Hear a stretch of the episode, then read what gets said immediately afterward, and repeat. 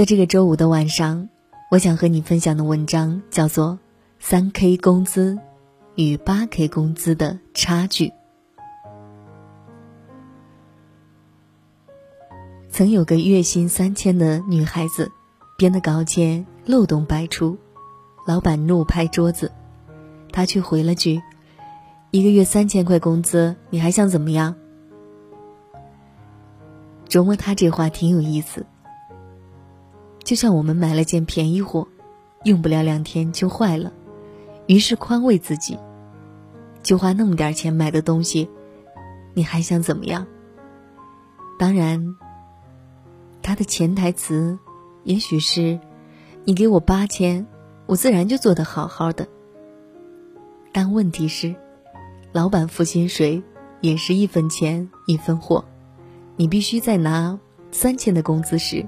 先体现出八千的价值，老板才愿意买单。当年我刚入职时，工资也是三千，但第二个月就涨到了八千，因为每次老板要的文案，我不仅写到位了，还会拿出两个以上的版本让他挑，一个是按他的要求写的，其他则是我建议的方案。当时。我没有去想其中的关巧，只是因为喜欢写作，就会琢磨怎样写会更好，又因为珍惜自己的文字，所以觉得出自我手的文字都关系我个人的品牌，于是很用心。在我看来，这是理所当然的事儿。但带过二十多个中文研究生后，才发现这种态度很稀缺。那些比一般人多念七年语文的人，竟连自己写的东西都不愿多看一眼，文字、标点、语法的错误触目惊心，对相关的知识背景一无所知，更别说去关心版式好不好看、配图美不美了。他们关心的是要不要加班，而想做好文字工作的人，是不会去考虑这件事。因为打磨文字所下的功夫，是看不到底的。不然曹雪芹也不会加班十年还写不完一部《红楼》。试问，要做好哪项工作，不是如此？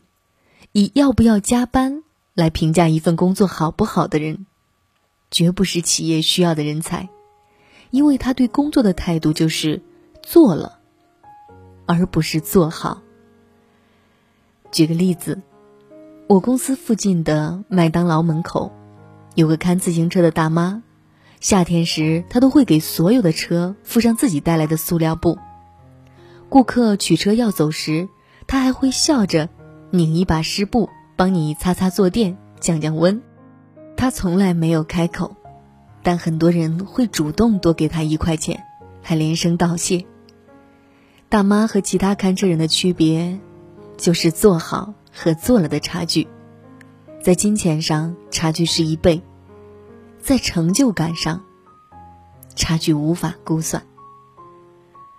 我完全了解有些新人的想法，又不想在你这久混，干嘛那么卖力气？其实，谁会在一家公司干一辈子？向更好的企业、更好的工作迈进，是我们每个人的征程。不同的是，优秀的人在哪里都会垫下坚固的基石，所以越走越高。成为世界五百强的 CEO，应该是每个职场人的向往吧。但对于新人而言，小公司也有小公司的好。大公司就像蔡京家的厨房，岗位细分到切葱花，都要一个专职的厨娘。你可能老长时间连切肉的大活都没机会沾手，更别说会做一整个包子。而小公司人力资源紧张，同样三千工资不可能只让你切葱花，所以你必须很快学会做包子，还得会做很多种包子。当然，前提是你愿意学。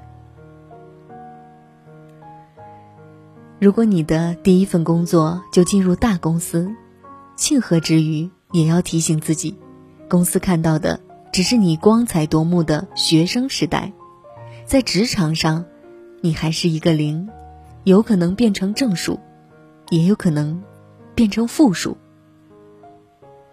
很多人错把所在机构的强大，当做自己能力的强大，这也是为什么有些离开央视的主持人，很快就被人淡忘。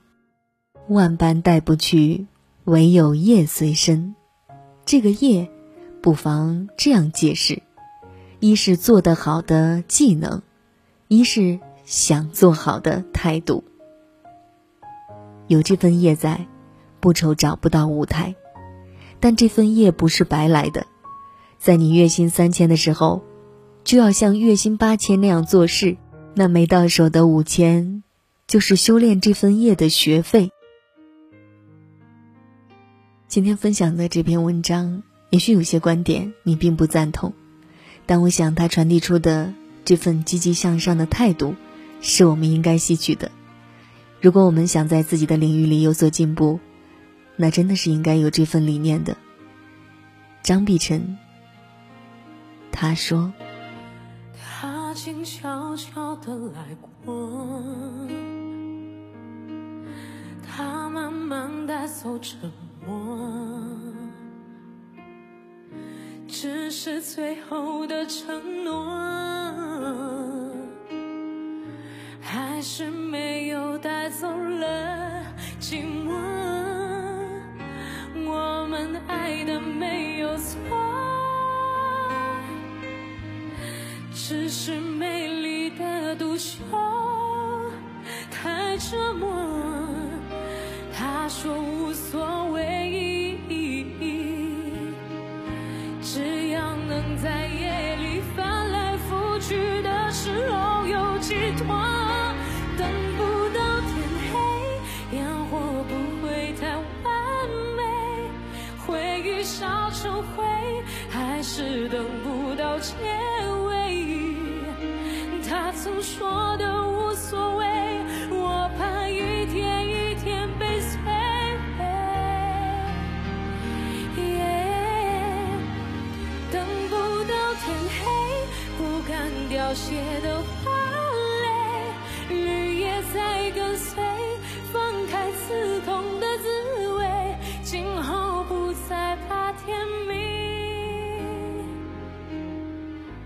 我想只是害怕清醒，等不到天黑，烟火不会太完美，回忆烧成灰，还是等不到结尾。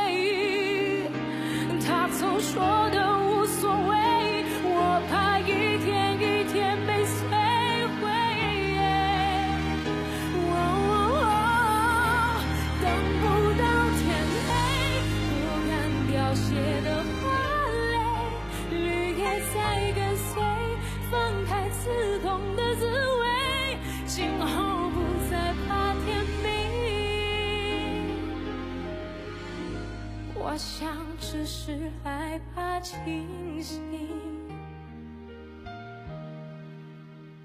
不怕天明